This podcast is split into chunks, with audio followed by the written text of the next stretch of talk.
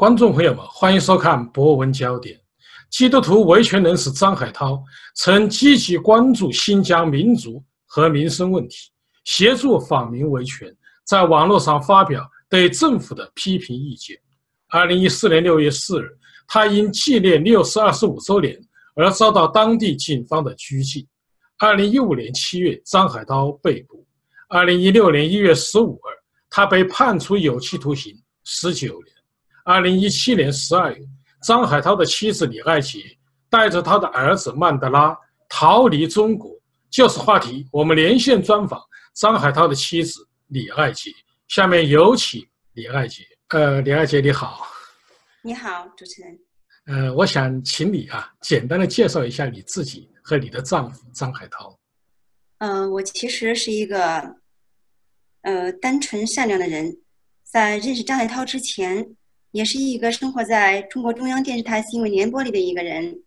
呃，尽管自己的生活也挺苦的，也不尽如意，呃，但是看了 CCTV，觉得自呃岁月一片静好。在认识张海涛之后，我的三观发生了彻底的改变。海涛给我讲了很多关于。民主、自由、人权方面的话题，他也给我讲了很多次，就是人活着要有理想，不能像猪一样活着。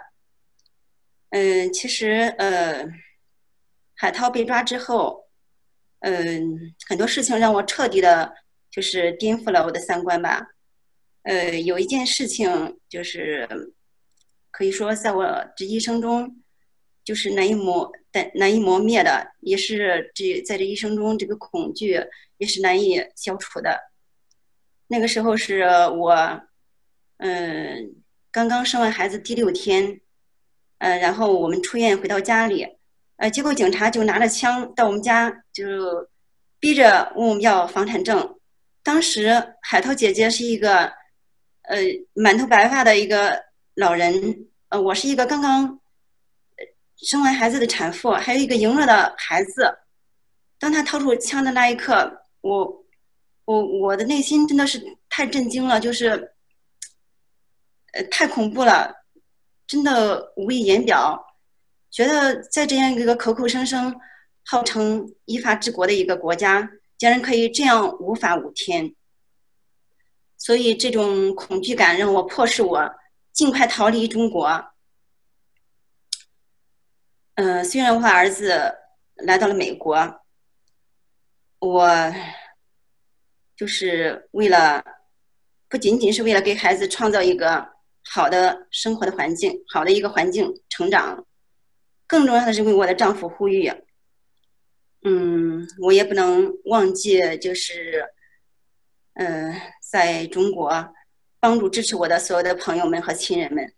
以及中国的底层的老百姓，他们都生活在一个没有人权、被奴役的这样一个国家，真的是非常苦难的事。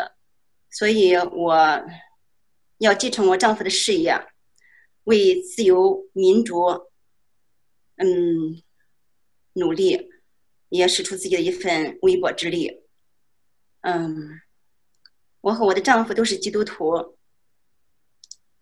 嗯，刘正清律师是一位呃，就是从事律师呃职业生涯的一个多年的一个一位律师。嗯，他也阅人无数。呃，官方曾劝呃刘律师让张海涛呃就是认罪可以减刑，但是我丈夫尽管遭受了很多的刑讯逼供和酷刑虐待，但他始终不认罪。所以刘律师她也惊叹于我丈夫面对十九年的牢狱之苦所面所表表现出来的平静、镇定和坦然。嗯，我呃，我想我丈夫能够坚守自己的理念，内心是如此的强大，他呃这种力量的源泉是来自于基督。其实有的时候我也不不理解我的丈夫。第二次探，就是从沙下监狱探视他回来归途中，我就忍不住我就哭了起来，因为我看到他就是在那儿戴着手铐在那儿受苦，然后我们日夜思念，仅仅二十分钟的会面，然后又又匆匆的分离。我就心有心疼他，有埋怨他。我说张海涛，你到底爱不爱我？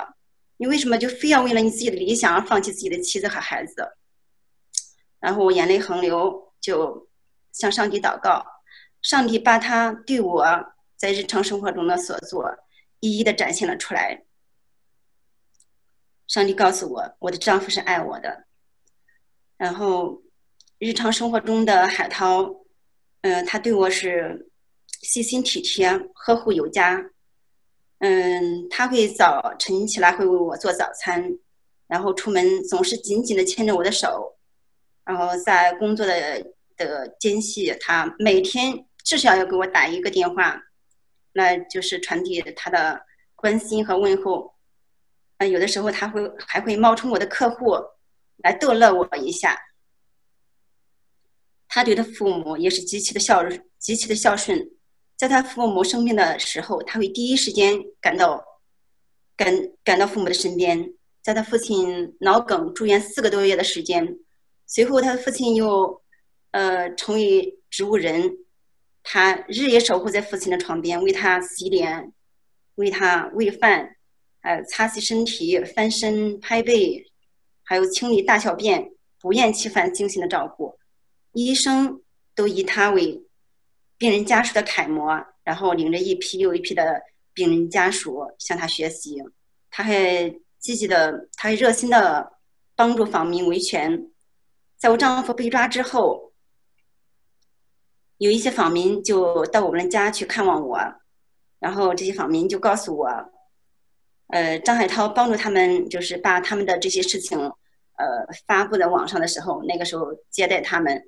就是还会为他们做饭，为他们有些困难的访民，呃，他会就是自己掏钱给他们，呃呃，就是安排一个旅馆。有些男的访民，他会把他安排到自己的家里住，呃，尽管自己的房间也特别特别的小。呃，有有一些访民还告诉我，他说当时新疆的国宝就是呃曾经就是拿出来一大笔的那个费用，就是封口费。就是说，让张海涛闭口，不要为这是就是人权什么发再发出声音了。就但是，但是我丈夫就是对这些不为所动，嗤之以鼻。我丈夫，呃，他在生活中非常的朴素，也非常的节约。他的衣服可以说没有几件好的衣服，都是穿了很多很多年的衣服，衣服都被磨得发白，甚至有的地方破了，他也舍不得扔掉。而且他吃饭从来就是不倒剩饭。所以说，我的丈夫就是这样一个人，他就是帮助别人，从来不图别人一分钱的利益。他是在九五年，嗯，到新疆生活，直到被抓，他也亲眼目睹了，就是中共对新疆维吾尔族等少数民族的呃人权迫害。其实他内心也知道，新疆那个地方真的是很恐怖的地方。呃，他为这些呃少数民族的人的人权发声，他也知道会面临很危险的境地，比如说被抓捕、被失踪、被死亡，但是，但是他仍然义无反顾，因为在他的心中，部分民族、种族，人人生而平等。所以，我的丈夫，我为我有这样的一个丈夫而骄傲，这也是我很爱他的原因。嗯，但是我为我丈夫所付出的这些，嗯，代价也是很心痛不已的。李而且，你说了，我非常的感动啊，因为你你们两人都是基督徒，并且呢，嗯，把自己的爱心传递给每一个贫苦甚至受到虐待的访民。确实很不容易，并且张海涛判了这么重的刑。我想向你提的问题是：呃，很多基督徒都不愿意参与政治，他们更愿意在教堂里祷告，在家里祷告或者读圣经。为什么张海涛啊这么关心政治，并且愿意付出自己的青春呢？他也是，首先也是笃信基督，然后我觉得也是他内心。有一个良知和正义的声音，在就是呼唤着他要做，就是即做公益的事情。尽管他遭受了很多的刑讯逼供啊、酷刑虐待，还有呃，包括刘呃刘正清律师，呃，这个官方劝刘正清律师让他就是嗯呃认罪，然后就可以减刑，但他始终就是嗯，尽管他遭受了刑讯逼供啊、酷刑虐待，但他始终不认罪。就是非常坚定的在坚守自己的呃理念的信念，我觉得他，呃，我我觉得他，呃，就是嗯，喜呃喜，就是喜爱公呃，就是因为也是秉行公益的这个这个心，就是也是信笃信上帝的这个力量在支撑着他。李爱姐，你知道张海涛的刑期是很重的。因为一般我们看到没有说能够判十九年，是吧？中国的刑期最长是二十年嘛。但是他判了十九年，判这么重的刑，他的罪名到底是什么呢？他的罪名是为呃煽动颠覆国家政权罪和为境外刺探非法提供情报罪。呃，能不能跟观众朋友们解解释一下，他到底啊这两个罪名具体他做了些什么呢？他的这些所谓的罪证言论就是。六十九条微信，二百零五条推文，然后拍摄了新疆乌鲁木齐街头的十三张照片。嗯，其实他的这些，他到底发表什么重量级的言论来，就是招致这封顶的重判？嗯，他是因为批评了中国政府。其实一个非常重要的原因，是因为他批评了新疆的民族政策，以及批评了。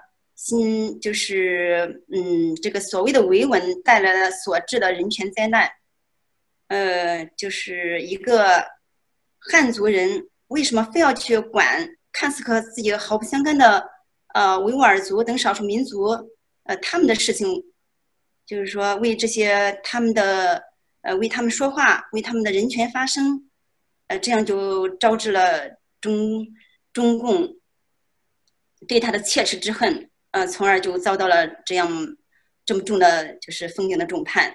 其实，在中国的时候，嗯，我是不太敢有所顾忌的，不敢说这样的，就是，呃，他为什么被会被重这样的重判？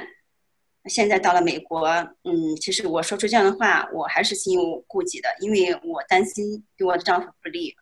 可以理解啊，你的心情其实都可以理解。因为毕竟张海涛现在还在狱中，你不愿意增加他的负担。那么我向你提的问题是：目前张海涛的近况如何？你们之间有联系吗？现在，毫无音讯。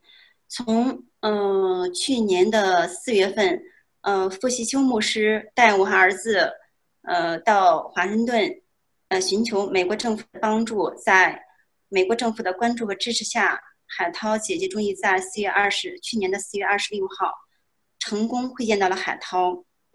嗯，但是迄今为止八月有余，海涛的姐姐给新疆沙亚监狱打了无数次的电话，仅仅接通了两次。第一次，海涛姐姐就问为什么不让家属会见啊？为什么不让张海涛写信？然后狱方的工作人员就说你在胡说八道，你在诽谤、诋毁呃监狱。然后又说海涛的姐姐是精神不正常，嗯说他与狱方敌对，然后啪的一声就把电话挂掉了。第二次接通的电话是去年的十二月十七号，但是仅仅只有一句话：停止家属会见。所以目前为止，我们就是不知道，呃，海涛在里面的任何的情况，也收不到他的任何的一封信。呃，在此前，我们探视他，得知他就是从二零一六年十二月二号被送往新疆沙雅监狱，一直被单独关押。然后，嗯，这在这两年多的时间，一直被单独关押，不被放风，不能见到阳光。呃，然后我们给他送的圣经也不能带进去，然后被强迫洗脑。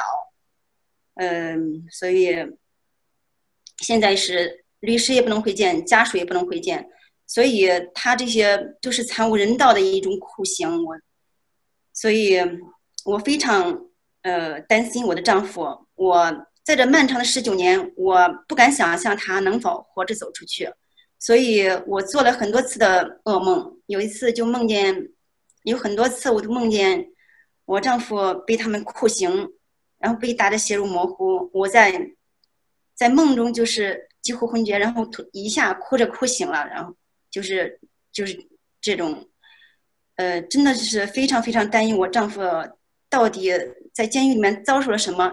新疆沙县监狱，他为什么不让会见？这么久的时间不让会见，嗯，就是说，如果他们没有做一些嗯见不得光的事情，如果没有做一些不可告人的事情，为什么不让会见？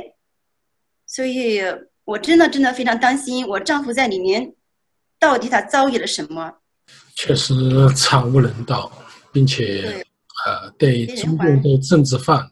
对这种良心犯，他都是不择手段的折磨。你想一个人单独关押是非常痛苦的，甚至会出现精神的崩溃。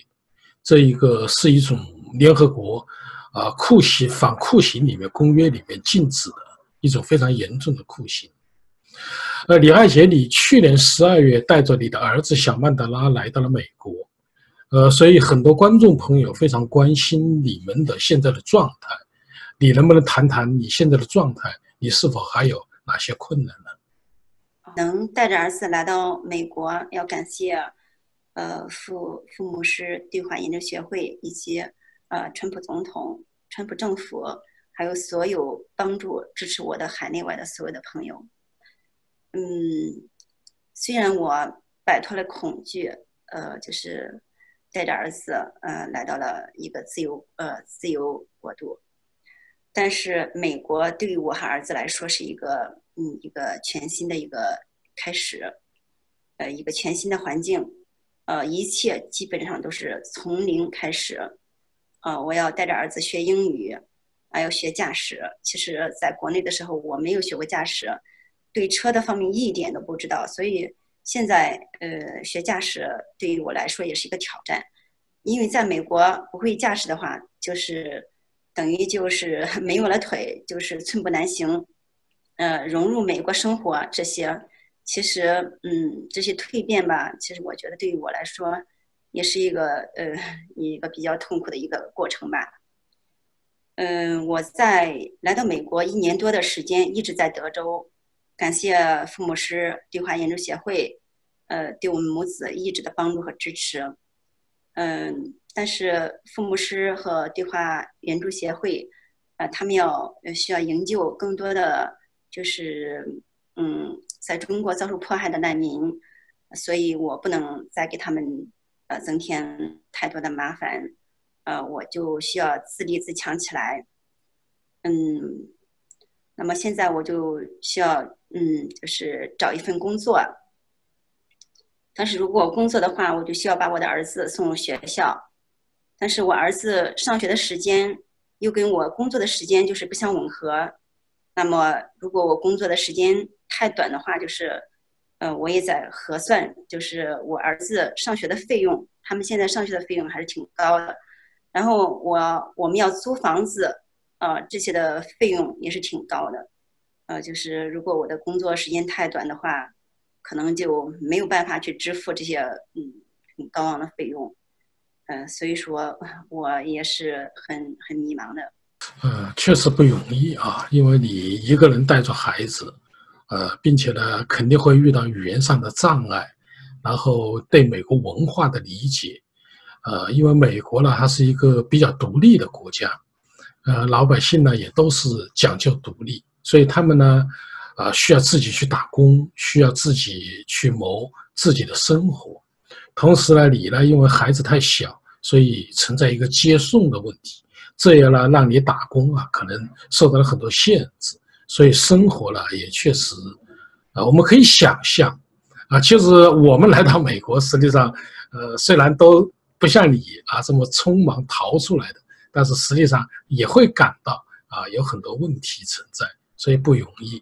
所以我们在这里呢，我们也希望观众朋友能够关心你。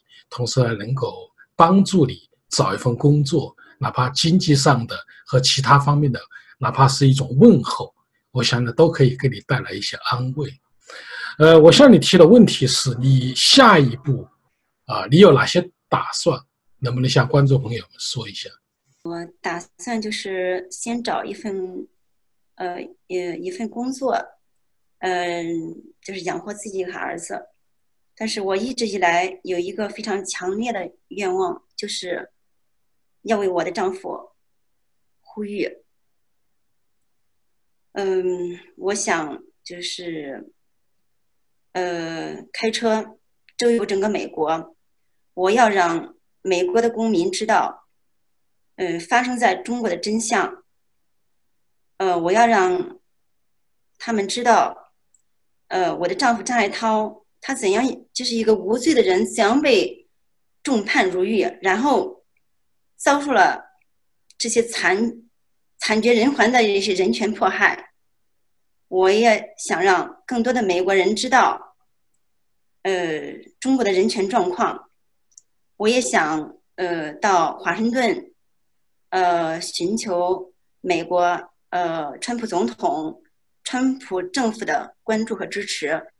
我也请求，请求美国的，不是，嗯，我也请求国际社会、国际人权组织。还有国际特赦组织，呃，关注支持我们，呃，敦促中国政府释放我的丈夫张海涛，呃，需要投入大量的时间、精力和费用，可能实施起来是，呃，非非常的困难。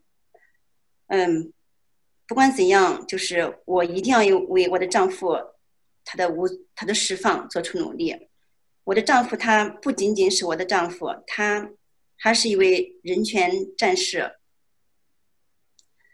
所以我一定要努力为他的呃自由，嗯而竭尽全力。我也要为我的儿子拥有父亲而努力。嗯，在这里我想呃讲一个小故事，就是我的丈夫不是我的儿子小曼德拉，啊有一次和小朋友在一起玩，小朋友。呃，就在喊他的爸爸，然后我儿子也跟着喊爸爸，然后小朋友说：“那是我爸爸，你没有爸爸。”那当时儿子听了就非就有些生气，他呃就立即跑回自己的房间，拿出爸爸的照片，说：“这是我爸爸，我爸爸在监狱里面。”我当时听了，心里真的非常的酸楚。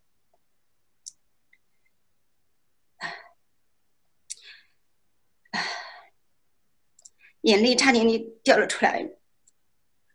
这个从未见过爸爸的孩子，他根本不知道父爱是什么。所以，不管从哪一方面讲，无论再苦再难，我一定要我为我丈夫的释放而竭尽全力。观众朋友们，李汉杰告诉我们。张海涛因为帮助访民和言论而被中共迫害，他目前正在监狱服刑。